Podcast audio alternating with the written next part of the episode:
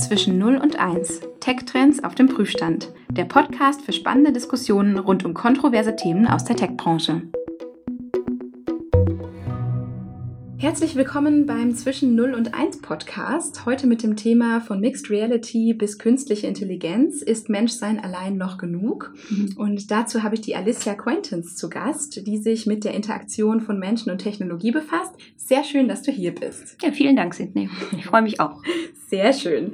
Ähm, in deiner Twitter-Bio habe ich gesehen, beschreibst du deine Tätigkeit als Exploring the Link between Human Growth, Creativity and Technology. Mhm. Magst du vielleicht einfach mal kurz erzählen, was das genau beinhaltet? Ja, das ist wirklich gut recherchiert natürlich schon mal. Also das ist wirklich etwas, was im Kern mich beschäftigt, weil ich komme, mein Background ist komplett in der Produktentwicklung für unveröffentlichte Technologien. Das heißt, ich bin schon seit ungefähr zehn Jahren unterwegs in dem Feld und habe angefangen mit dem iPad, als es zum ersten Mal rauskam und dann über die Google Glass, äh, Gestensteuerung, natürlich viel mit Kinect, ähm, Sprachsteuerung und äh, deswegen, das ist so meine Komfortzone.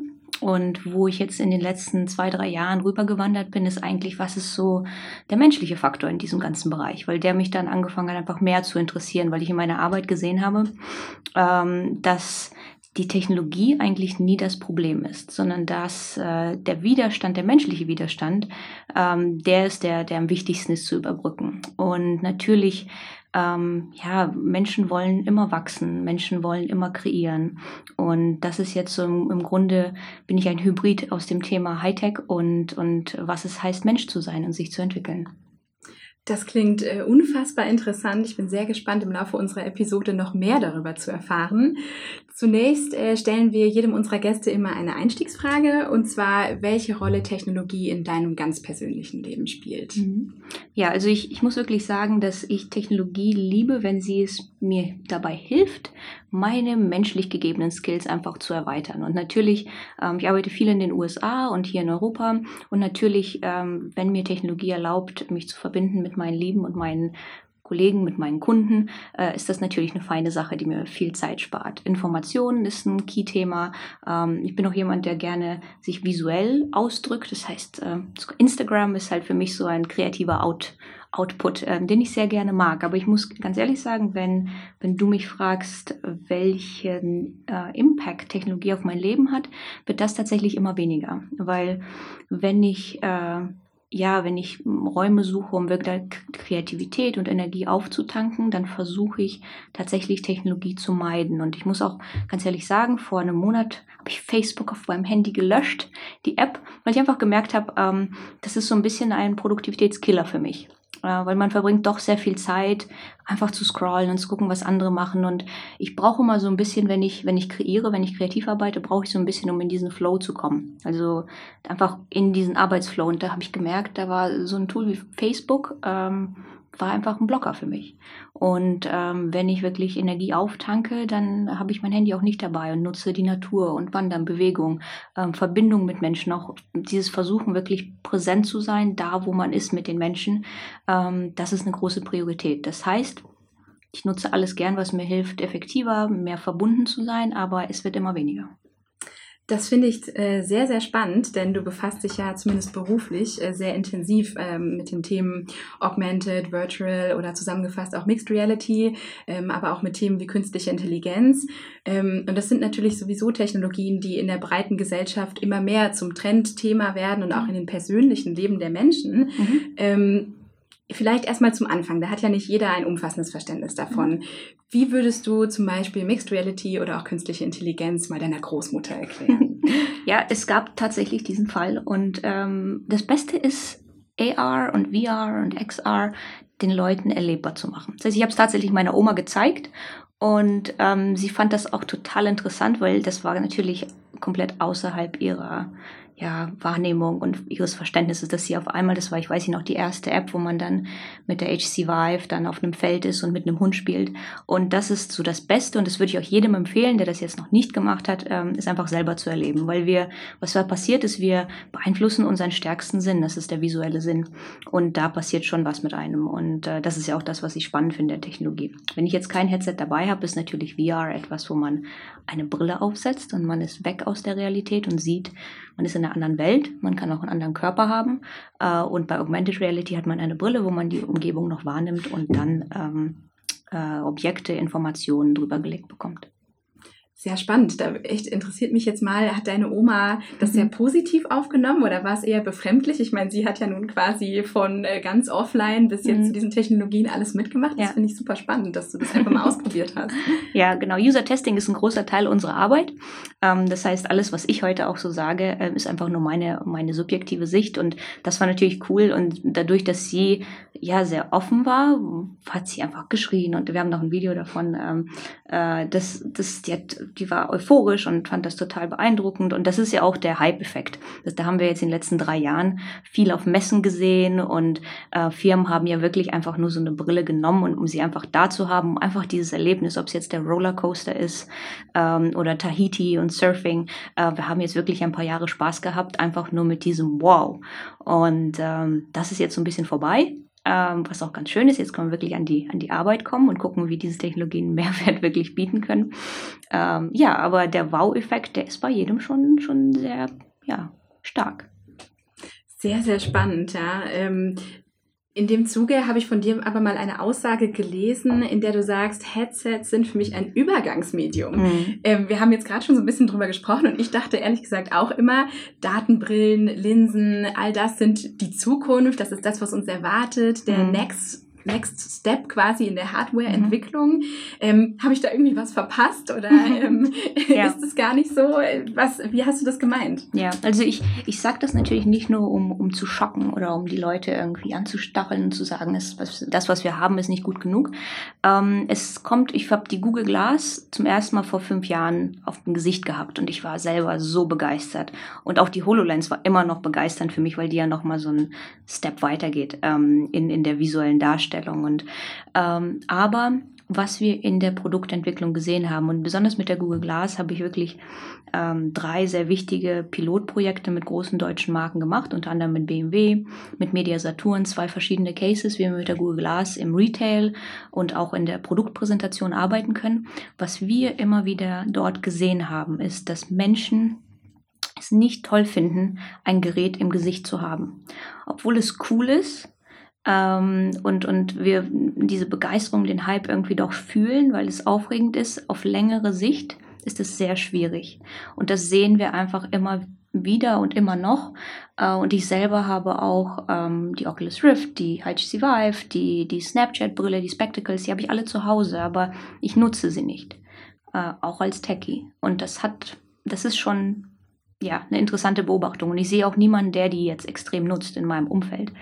Ähm, und das ist etwas, wo wir, wo wir uns alle Gedanken machen müssen, wo das hingeht. Und wir haben ja, ähm, ja, vor zehn Jahren war Minority Report so die Vision. Ne? Da waren Screens und Tom Cruise stand mit den Screens an, mit Gestensteuerung, Sprachsteuerung navigiert. Das haben wir hinbekommen. Ne? Das hat mit dem Surface-Tisch angefangen mit Microsoft, dann mit Kinect und äh, mit, mit Sprachsteuerung, die jetzt sich immer weiterentwickelt. Und jetzt für mich ist so das neue Benchmark, muss ich ehrlich sagen, im Sci-Fi-Bereich war, äh, wie heißt der, Black Panther äh, das, der Marvel-Film. Und da haben wir keine Headsets gesehen. Da haben wir wirklich diese natürliche Interaktion mit Hologramm, mit mehreren Personen, die ein Hologramm sich anschauen. Ähm, ja, und das Navigieren. Und das ist ja auch so ein bisschen die Vision von Mixed Reality. Ne? Also das ist ja auch ein bisschen auch die Vision von HoloLens, dass man mehrere HoloLens hat in einem Raum und in der Mitte ein Objekt und wir manipulieren es ganz natürlich. Und, und Microsoft mit dem Natural User Interface damals und jetzt sind wir in dem Bereich Natural User Environment eher angekommen, pusht es auch. Aber ich weiß auch immer noch aus Tech-Sicht, Seit Jahrzehnten arbeiten sehr kluge Leute daran, diese Hologrammvision möglich zu machen. Und wir haben noch technische Einschränkungen. Das heißt, ähm, der Mix dazwischen, ich würde jetzt sagen, die Headsets, die wir jetzt haben, sind die klobigsten und ältesten und komisch aussehendsten, die wir haben werden. Und ich glaube, äh, alle gehen dahin, dass wir wirklich eine mehr natürliche innere Interaktion haben wollen, idealerweise ohne Headsets. Ja. Spannend. Das, äh, ich hatte äh, kurz die Befürchtung, dass jetzt äh, Unternehmen wie Google, äh, Microsoft etc. Äh, eigentlich alle ihre Brillen einpacken können und ähm, das nie wieder, nie wieder ein, ein Thema sein wird. Aber du sagst, es ist quasi ein Bestandteil der Entwicklung. Ja. Richtig, richtig. Ich denke ja. ja. Ich denke ja. Wir müssen wirklich schauen, wie, wie wir jetzt wirklich diese Probleme, die wir haben noch in der Industrie, also wir haben ja jetzt auch, äh, dass die, dass die HoloLens nicht getethert ist, also sind an ein, ein Hochleistungsrechner, ist ja schon mal ein toller Schritt. Dass wir das jetzt auch bei den Virtual Reality Headsets sehen, dass wir kein langes langes Kabel mehr haben werden. Also es, ähm, das sind ja schon die Verbesserungen. Und dann wird sich das inkrementell verbessern. Ähm, auch Minority Report war eine Zukunftsvision damals. Ähm, aber wie gesagt, mit allem Input der User, mit allem Feedback der User und ich bin jetzt 34, vielleicht äh, finden das die Jüngeren gar nicht so schlimm, mit so einem Headset unterwegs zu sein. Das muss man testen. Ähm, aber das ist das, was uns bleibt. User-Testing und Produktweiterentwicklung. Ja. Sehr spannend. Ähm, ich meine, gerade wie du sagst, vielleicht ähm, unsere Generation, aber auch jeder, der ähm, ja irgendwie von jung bis alt unterwegs ist, nutzt ja ganz viel Smartphones, Laptops etc. Mhm.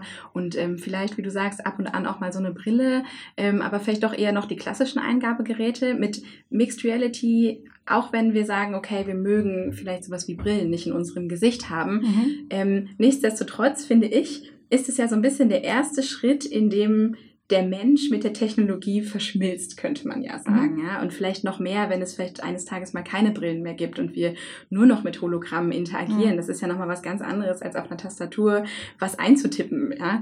Ähm, bedeutet das auch, dass unsere menschlichen Sinne, Fähigkeiten etc gar nicht mehr ausreichend sind? Reicht das nicht mehr für unsere Gesellschaft? Oder warum brauchen wir überhaupt so eine Erweiterung von uns selber? Das, das finde ich ein ganz spannendes Thema. Hast du dazu ähm, einen Einblick? Ja, das sind ja zwei Komponenten deiner Frage. Zum einen so diese Fähigkeit, die wir haben, in virtuelle Welten einzutauchen. Und die hatten wir schon immer. Also da brauchten wir auch keine Gadgets dafür. Ähm, die, die, die basicste Version von virtuellen Welten sind Träume, die wir haben, also unser, unser Unterbewusstsein und wie sich das an andere Realitäten im Grunde verbinden kann. Ähm, und das ist ja, wie du sagst, auch mit, mit äh, dem Computer, mit den Smartphones und so weiter auch diese Verlängerung davon. Das heißt, wir haben als Mensch eigentlich eine Build-in-Funktion, ähm, eine eingebaute Funktion für, für ja, dies, das Eintauchen in virtuelle Welten. Und jetzt wird's interessant. Äh, und, und Jaron Lanier, das ist ja einer, der, der das erste Headset gebaut hat in den 80ern für VR, ist jetzt auch Microsoft Researcher ähm, in, in, in Redmond. Ähm, der sagt ja auch, das Spannende an Virtual Reality ist auf keinen Fall jetzt äh, Werbebanner in neue Welten zu integrieren oder nur Produktpräsentation oder nur irgendwo anders zu sein. Das Spannende ist es, ein Medium zu haben, was uns erlaubt, unsere komplexen inneren Realitäten anderen zu zeigen. Das heißt, wenn das wäre, wenn ich meinen Traum dir zeigen könnte in Virtual Reality. Das ist eigentlich das Faszinierende an dieser Technologie. So, virtuelle Welten, ähm, ja gesagt, wie gesagt, das ist einfach, das sind Verlängerungen. Und die zweite Komponente deiner Frage ist, brauchen wir das alles und brauchen, müssen wir uns immer verlängern? Ähm, da gibt es auch, also es gibt zwei Lager jetzt gerade im Silicon Valley, wenn du das Thema Brain Hacking und, und so weiter dir anguckst. Also viele fragen mich, Alicia, wann kommt das Handy? Wann kann ich mir diesen Chip ins Gehirn einpflanzen? Und äh, wie kann ich mich, kann ich vielleicht eine neue Sprache dann sprechen und so weiter? Also das ist die Faszination, äh, ist groß. Und es gibt zwei Lager. Die einen, die wirklich, weil sie es können, ähm, jetzt Sachen bauen und wirklich an das Gehirn rangehen, also Brain User Interfaces, das ist ein Thema, daran wird gearbeitet, auch viele übrigens aus dem Bereich der Headsets, die jetzt, die wirklich an diesen Head-Mounted Displays gearbeitet haben, gehen jetzt in, den, in dieses Brain User Interface äh, Segment, ähm, weil wir manche Sachen jetzt können, weil Technologie da ist, ist meiner Meinung nach, ähm, muss man sich fragen, muss man das? Und muss man, muss man ich denke, wenn wir, wenn wir den, wenn wir uns mit einer Maschine erweitern, um, um den Kampf gegen die Maschine nicht zu verlieren, werden wir immer verlieren. So. Das ist meine Meinung. Und das ist, und das ist die zweite Fraktion, die wir jetzt gerade sehen, auch äh, im Silicon Valley und auch weltweit. Es gibt wirklich eine Gegenbewegung zu diesem ganzen Selbstoptimierungs-, Quantifizierungsbereich, dass Menschen einfach gucken, was ist meine innere Welt und wer bin ich und äh, was macht mich aus. Ne? Und da sind wir alle Gott sei Dank einzigartig und wenn man die Möglichkeit hat, ähm, diesen Bereich zu entdecken. Da gibt es sehr viel zu entdecken. Und da gibt es dann, das ist halt diese andere Welle, der Welle Mindfulness und Self-Actualization und ähm, das, dass man einfach eher zur Ruhe kommt, als dass man immer versucht, der Maschine hinterher zu rennen. Das heißt, wieder zwei unterschiedliche Lager. Ich repräsentiere das Ruhigere, das Naturverbundene, aber trotzdem finde ich das spannend, und den Unternehmen, mit denen wir arbeiten, einfach zu zeigen, wie man Technologien in einer Art und Weise ansetzen kann, die, die unsere menschliche Seite einfach unterstützt. Ja. Ja, ich finde es auch sehr, sehr spannend. Wie du sagst, im Silicon Valley gibt es so viele Experten auch, die an den Themen arbeiten, die sich damit auskennen, ähm, das Ganze vorantreiben. Ich kann mir auch aber unfassbar vorstellen, dass das für jemanden, der gar nichts mit dem Thema zu tun hat, auch sehr angsteinflößend sein kann, mhm. dass man gar nicht weiß, was kommt da auf mich zu und planen da vielleicht Leute gerade den nächsten Schritt der Evolution quasi, genau. ohne dass wir mitgenommen werden und ja. muss ich irgendwann einfach nur noch ähm, ja, verbunden mit Technologie ähm, durchs Leben gehen. Also mhm. Ähm, kannst du da diese Angst auch verstehen? Und ist das so, dass da Menschen was über unsere Köpfe hinweg entscheiden, wie unsere Zukunft aussieht, mhm. ohne dass vielleicht der Nutzer auch eingebunden wird? Ja, also das ist ja so die große Angst der Transformation. Ne? Das ist ja so das große Thema. Wie schaffen wir das, ähm, ja, diese, diesen Widerstand zu beseitigen in Unternehmen? Und das, was wir immer wieder sehen bei unserer Arbeit, ist, dass, wie du gerade sagst, also es gehen gerade Leute irgendwo hin und es geht nach vorn und ich muss einfach nur wissen, was ist meine Rolle? Wie kann ich beitragen dazu?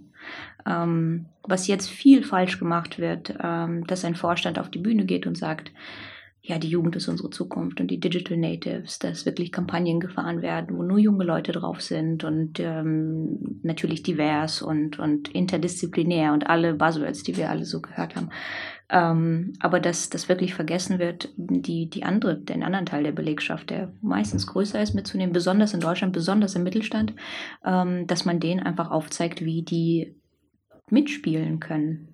Das ist, das ist sehr wichtig dass man da rein Zeit investiert. Es ist natürlich schön, Tischsets zu haben und Poster, wo Innovation und Agilität draufsteht, aber wenn, wenn die Menschen ein Disconnect fühlen zu dem, was da auf der Wand steht und dem, was tatsächlich gelebt wird, dann kommt eine Verärgerung und dann verstärkt man unter Umständen so einen Widerstand. Und das ist dann diese Arbeit, die wir in den letzten drei Jahren auch, wo ich mich viel in dieses Thema reingearbeitet habe, ist das Thema Kultur. Was ist eine Kultur? Äh, das Thema menschlicher Widerstand, wo kommt er her? Das Thema äh, Widerstand zu Kreativität. Wie, haben, wie können wir den wieder erwecken in Unternehmen? Ne? Also Kreativität ist wichtig, aber nicht nur Ideen und Inspiration, sondern auch die Kreation. Ne? Man hat ja fünf Stufen des Kreationsprozesses. Inspiration, Konzentration, Organisation, Entwicklung und Nachhaltigkeit. Ne? Das ist alles Kreation. Und manchmal bleiben wir so ein bisschen in dieser Kreativitätssparte, immer in der, in der Inspirationssparte stecken. Das ist, äh, ist schwer, das zu überbrücken. Es macht ja, ist ja auch mehr ist scary. Es macht Angst. Das heißt, was braucht es da? Mehr Nähe zur Technologie tatsächlich oder vielleicht sogar noch weiter gefasst eine breite gesellschaftliche Debatte über mhm. das Thema? Was vermisst du da? Ähm, ich glaube, was halt ganz wichtig ist, und wir reden ganz viel über Diversität und da reden wir ganz viel über Frauen und da reden wir ganz viel über ähm, Backgrounds, also wo man herkommt. Ähm, aber das ist eigentlich ein, ja, das ist wichtig. Äh, ich finde find das auch gut, dass das so gepusht wird. Ähm, aber Diversität fängt schon damit an, dass man ähm, Menschen, die vielleicht ja, dieselbe Hautfarbe und das gleiche Geschlecht haben, aber dass man denen begegnet, wirklich begegnet. Ähm, das fängt an mit dem Marketer und dem Buchhalter, mit dem Marketer und der Rechtsabteilung. Die sind jetzt auf einmal Teil des Ganzen. Und da ist halt diese, dieses, ähm, die Fähigkeit, jemandem wirklich zu begegnen, mit all seinen Bedenken und Kritiken und Ängsten. Und das setzt voraus, dass man sich selber erstmal begegnen kann. Ähm, das ist etwas, was ein bisschen kompliziert ist, weil Organisationen natürlich ja, keine Erfahrung haben, in diesem Bereich zu arbeiten. Wie kriege ich wirklich Menschen dazu, sich zu begegnen? Das ist entweder hat man diese Kultur im Unternehmen oder man hat, man war sehr lange auf Hierarchie und Effektivität getrimmt und dann muss man das irgendwie aufbauen. Aber da entsteht, wenn man wirklich sagt Diversität, wenn jeder wirklich in sich selbst ist und dann mit anderen wirklich was bereit ist, wirklich mit anderen etwas einzugehen, dann entsteht die Überraschung. Und das ist etwas, was KI nicht kann. Und das heißt, so wirklich zuhören. Also wir haben ganz leichte Übungen, die wir mit unseren Kunden machen. Die müssen, bevor wir überhaupt anfangen, Brainstormings zu machen, müssen die erstmal sich alleine hinsetzen und ein Journal, also aufschreiben, was sie zu dem Thema denken. Und alleine, ohne jetzt das zu teilen. Sie müssen es auch nicht vorlesen. Und dann die zweite Stufe ist, dass sie eine kleine Gruppe haben mit drei Leuten und dann bekommt jeder fünf Minuten uneingeschränkte Zeit zu sprechen. Die Regeln sind, dass man nicht unterbrochen wird. Die Regeln sind, dass man kein Feedback bekommt auf das, was man sagt. Man bekommt fünf Minuten Zeit, gehört zu werden und zu sprechen. Und was ich, das ist so eine einfache Übung, was ich immer wieder höre, ist, wow, das war, das war toll, einfach mal fünf Minuten sprechen zu können oder, oder gehört zu werden. Oder es war, oh, das war aber total unangenehm. Ich war, ich, der hat da geredet und ich wollte da gleich was sagen und das war für mich total ungewohnt. Also solche einfachen Sachen ähm, sind kleine Tools, mit denen man trainieren kann, wirklich diese Begegnung stattfinden zu lassen. Ohne dass man gleich in einem großen Meeting, wo jeder natürlich das loswerden will, was auf seiner Agenda steht, einfach mal raus, raus, raus, ohne das zu machen. Also das, das sind schon so Magic Tricks, die, die so einfach sind, ähm, aber die diese Begegnung fördern. Sehr interessant, ja, da ist man, ähm, kann man einfach mal diesem Rauschen, was man im Alltag hat, vielleicht auch ein bisschen entfliehen, um da wieder ähm, zu sich zu finden. Ähm, ja, immer wieder spannend, dass das auf einmal wieder so neu sein kann für uns. Richtig, ja. Jetzt ähm, sind wir gerade in unserer Diskussion ja schon ein bisschen so auch in das Thema künstliche Intelligenz gerutscht. Mhm. Du hast es gerade schon mal ähm, erwähnt das ist natürlich auch ein Thema, was ich mit dir heute noch ein bisschen beleuchten möchte. Denn der Vorwurf, dass Technologie und Menschen miteinander konkurrieren, ähm, ist natürlich auch einer, der häufig im Zusammenhang mit künstlicher Intelligenz hervorgebracht mhm. wird. Das ist ja auch immer die große Angst. Ja, können, kann künstliche Intelligenz uns irgendwann mal ersetzen? Sind mhm. wir Menschen irgendwann gar nicht mehr ja, schlau genug, um, um mhm. unsere Aufgaben zu erfüllen, sondern kann das eine Maschine besser? Und ähm, dazu gab es auch ein sehr provokantes Statement von Elon Musk auf der South by Southwest, mhm. ähm, in das ich mal gerne ganz kurz mit dir reinhören möchte. I think the danger of AI is much greater than the, the, the danger of nuclear warheads by a lot.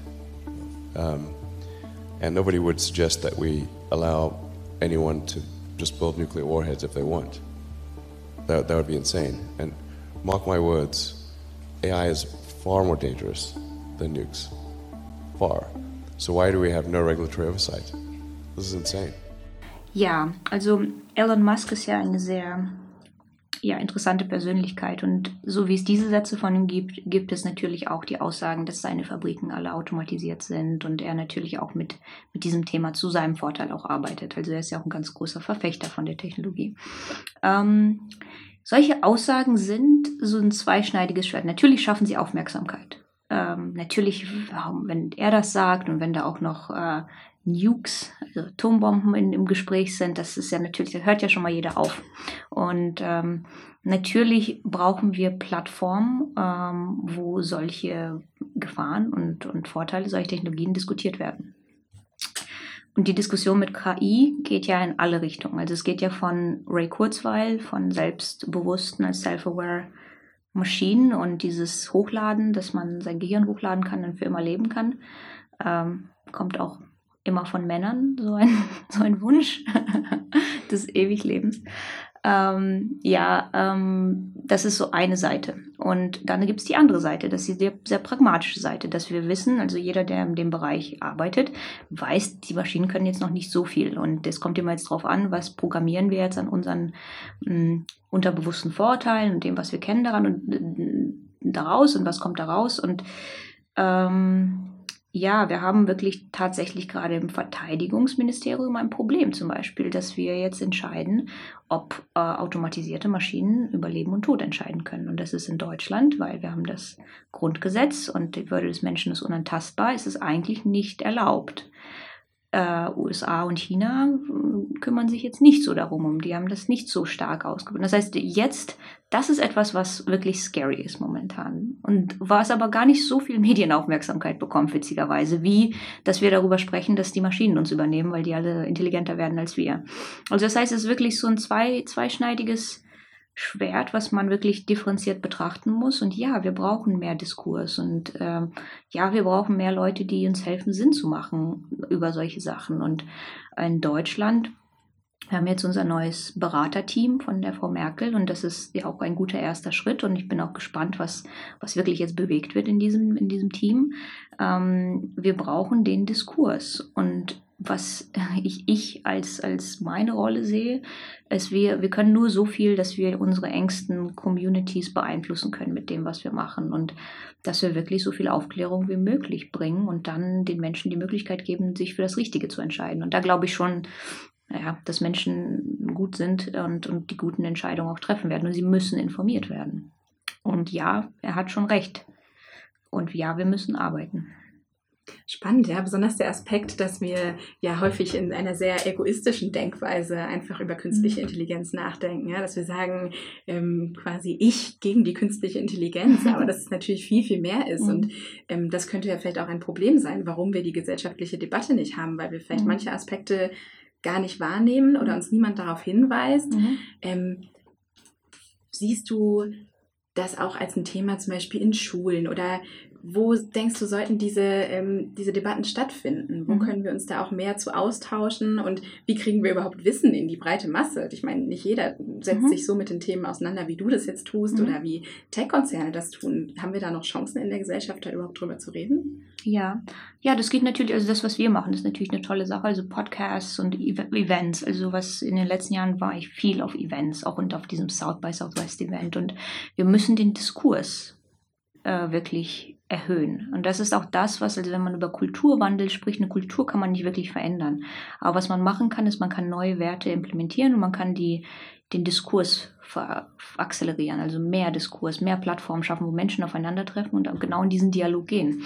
Ähm, was ich, was ich gut fände für, für Deutschland, ähm, ist, wir brauchen, abgesehen von dem Bedenken, ähm, eine Narrative auch. Wo, wo geht's hin? Ne? Was brauchen wir für Leute, um wohin zu kommen?